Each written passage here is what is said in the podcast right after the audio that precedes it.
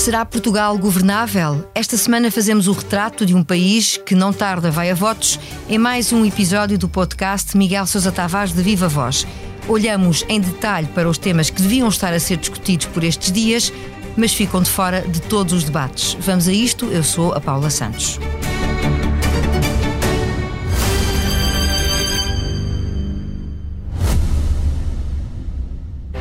Subscrever o Expresso é ter acesso à melhor informação, a uma vasta oferta de conteúdos exclusivos e à opinião de referência. Subscrever o Expresso é tornar-se membro do nosso clube, poder ser voz ativa de uma comunidade informada e beneficiar de vantagens exclusivas. Subscreva o Expresso em expresso.pt barra digital. Expresso. Liberdade para pensar. Olá, viva Miguel. Viva Paula. Partimos de uma declaração de Paulo Raimundo, líder do PCP, para, na sua crónica semanal no Expresso, tirar uma espécie de fotografia sobre o país que temos. O Miguel cita Raimundo, que disse que Portugal não só não é um país pobre, como não tem um problema de sustentabilidade nas contas da Segurança Social. E isso leva-nos aqui a uma viagem no tempo que começa em 1987, não é? Exatamente. Começa com a adesão de Portugal. Começa, é a data em que Portugal começa a receber dinheiro da, da União Europeia. É quando adera à CEE da altura. É. E de 87 até 22, que é o último ano em que há contas feitas, nós recebemos 157 mil milhões de euros, fora o PRR, que são mais 22 mil e 300 milhões de euros que iremos receber até 2030. Portanto, tudo junto, isto dá cerca de 180 mil milhões de euros. E essa é a primeira meta que eu faço para perguntar eh, o que, não tanto o que é que fizemos com esse dinheiro, mas para explicar que sem esse dinheiro eh, nós não teríamos sobrevivido. Por exemplo, o índice de pobreza em Portugal, que seria de 20 e tal por cento, está eh, disfarçado em grande parte com os apoios sociais que o Estado concede.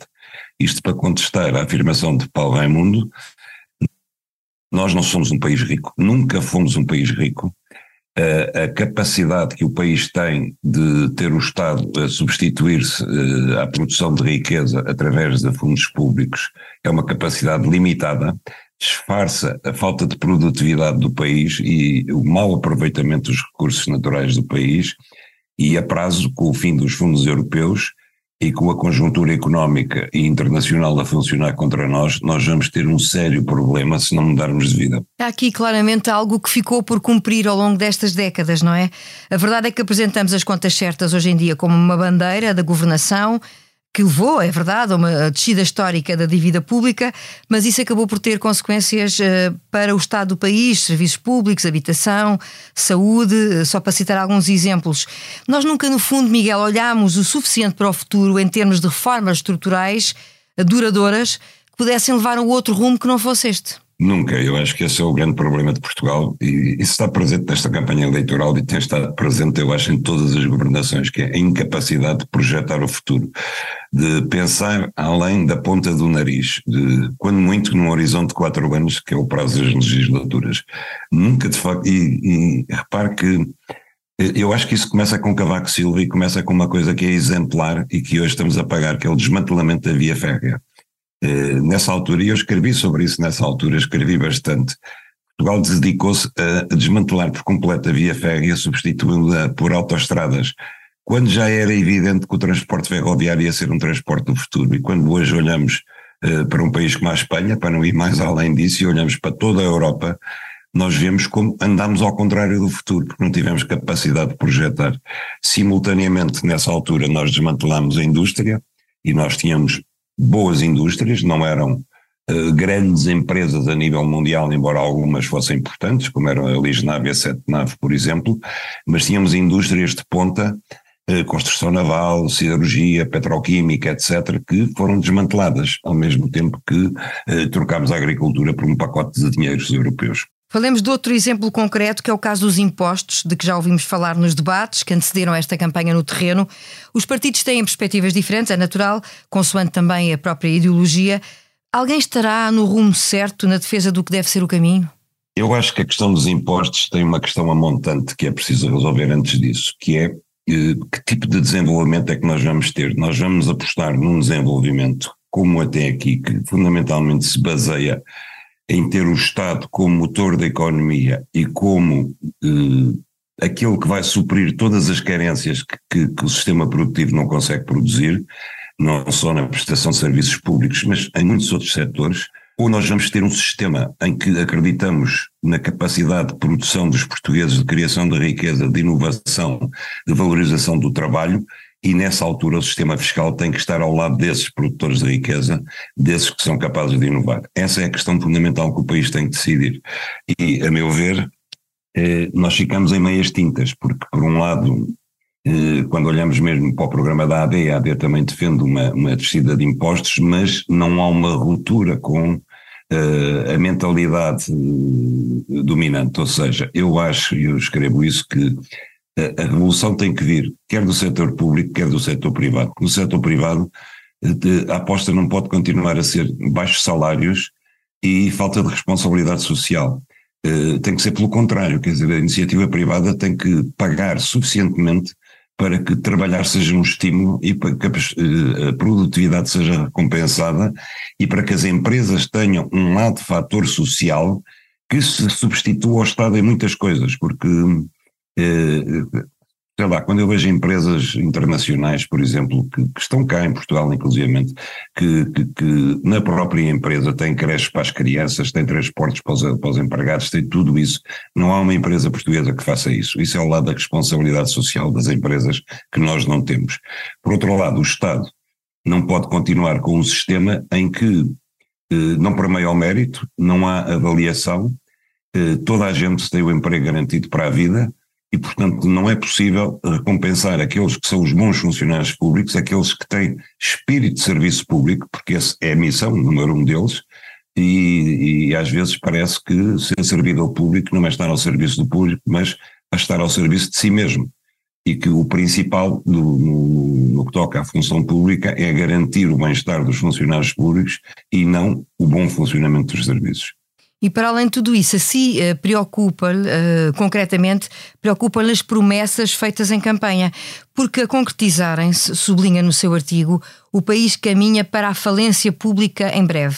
O Miguel acredita que os responsáveis políticos não fizeram as contas e não chegaram também a essa conclusão, não têm consciência disso? Não, Paulo, eu quando lembro daquilo que nos conduziu à falência em, em 2008, eu vejo o mesmo caminho a ser trilhado e uma espécie de bebedeira coletiva nesta, nestas eleições, uma demagogia que se apoderou de todos, que tem que ver, por um lado, com a competição com o Chega.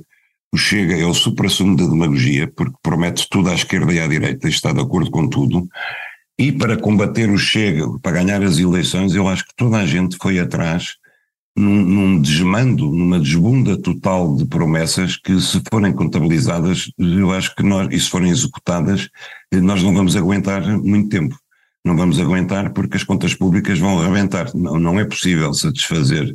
Eh, já para não ir às promessas dos extremos, que são mais ou menos loucas, como a de Paulo Raimundo, de 15% de aumentos salariais já imediatamente, nem sei como é que se faz, como é que ele propõe fazer, se é por decreto-lei, porque na concertação social não será certamente, mas não indo a essas promessas vindas do, dos extremos políticos, ficando só pelas promessas do PS e da AD, mesmo essas não são comportáveis, são impossíveis, a menos que o país conseguisse crescer para o ano, não os 2, pouco por cento que estão previstos, mas 5 ou 6 por cento que não vai acontecer. Falemos então do muito que não se debate nesta campanha e que é determinante para o futuro de todos nós: os efeitos das guerras, as consequências daquilo que, no fundo, desconhecemos e também não acautelamos.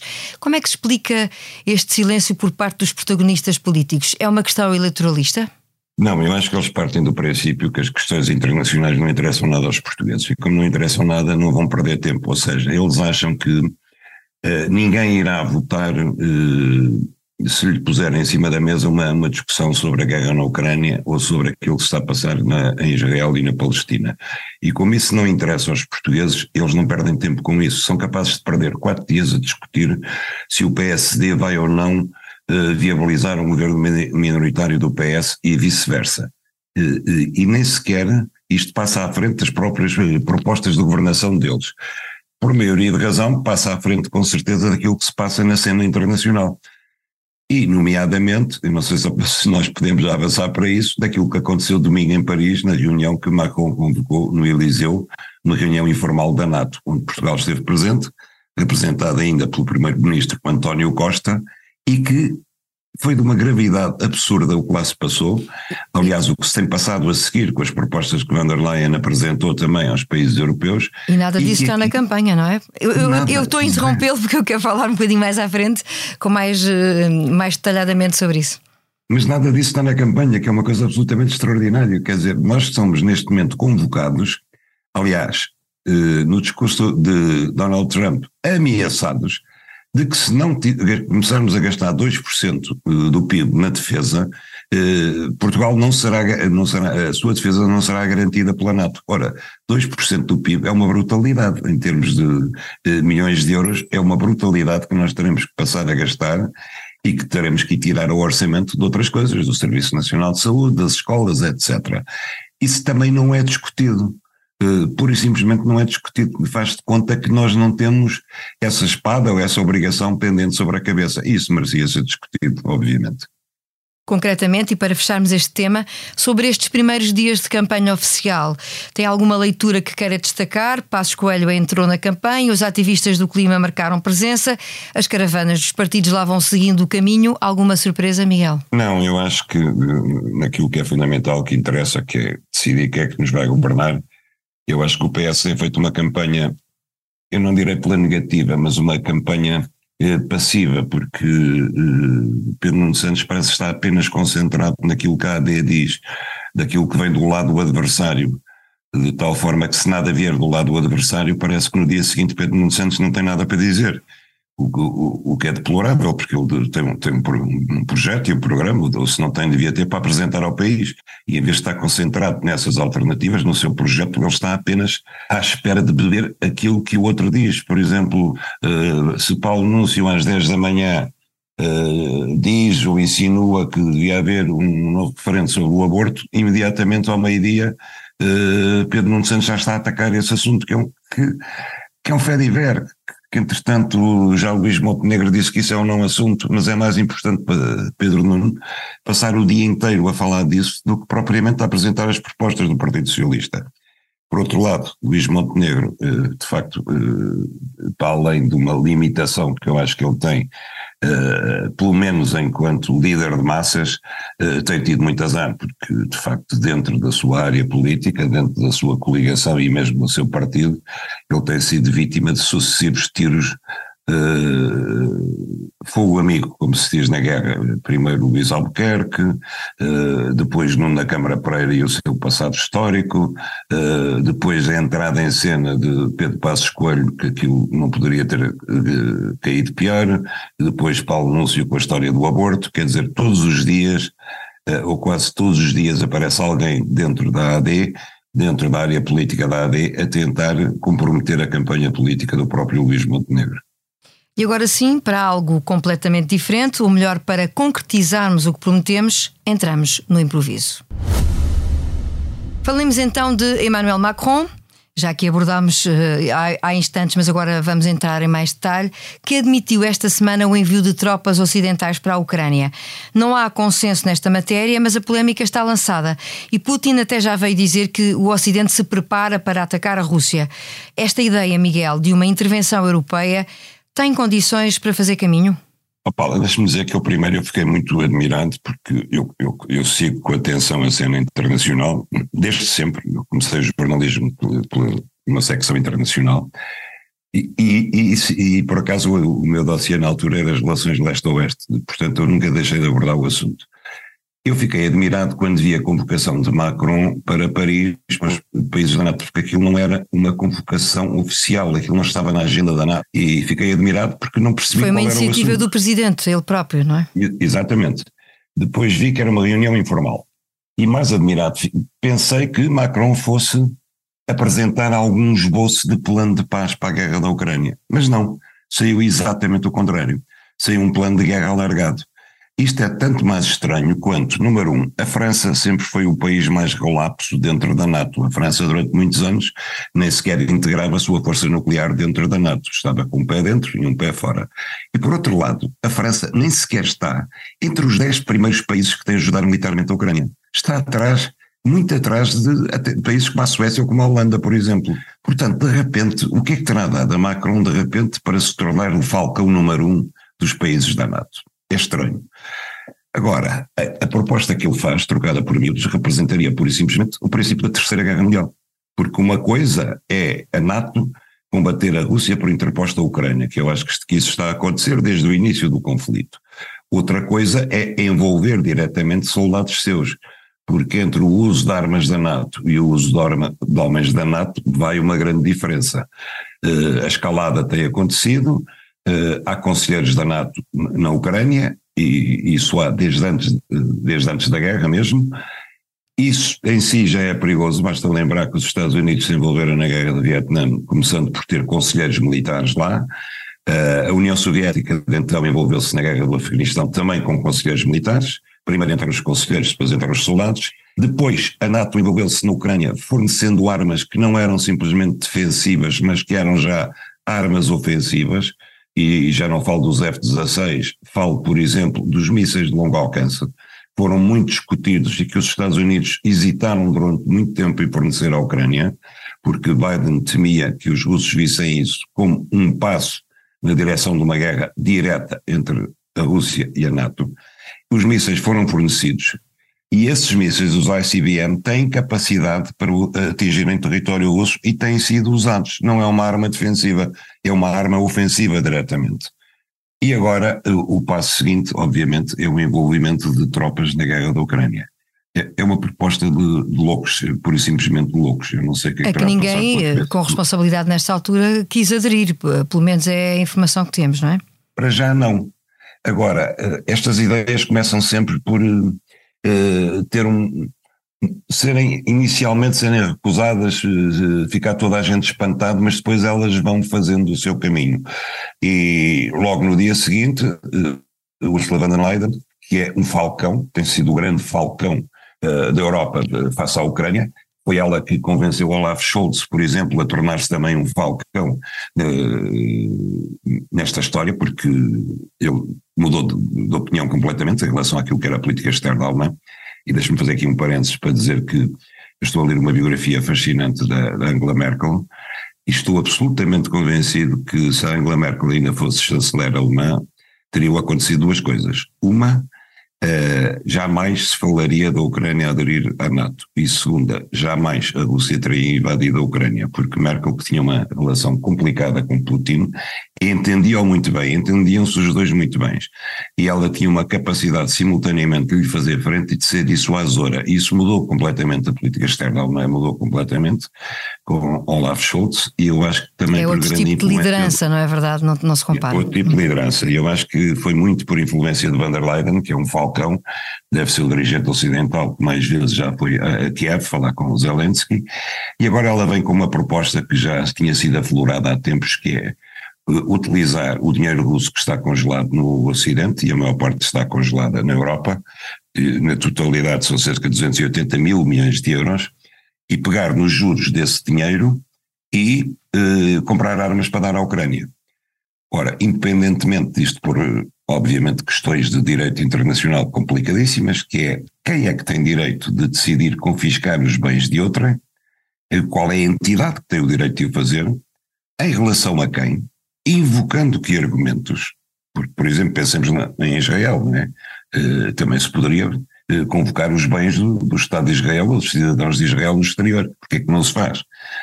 E, por outro lado, eh, para o uso de armas contra o país que é detentor desse próprio dinheiro. Ora, isto é um passo de gigante também na direção de, de um conflito. Hoje, Putin, eh, hoje, quinta-feira, Putin já discursou no seu discurso anual perante o Congresso Federal Russo, e já avisou o Ocidente de que se eles têm armas para atingir a Rússia, a Rússia também tem armas para atingir o Ocidente. E pronto, estamos nesta escalada. Eu continuo na minha, acho inacreditável que não haja um processo em direção a uma conferência de paz, uma tentativa sequer de paz nesta guerra interminável. E assim falamos da escalada do mundo e do país. Será Portugal governável? O rumo de um país à beira de eleições, nesta edição do podcast Miguel Sousa Tavares de Viva Voz. A sonorização está a cargo do João Luís Amorim. Para a semana, a última antes das eleições legislativas, voltamos a olhar a atualidade.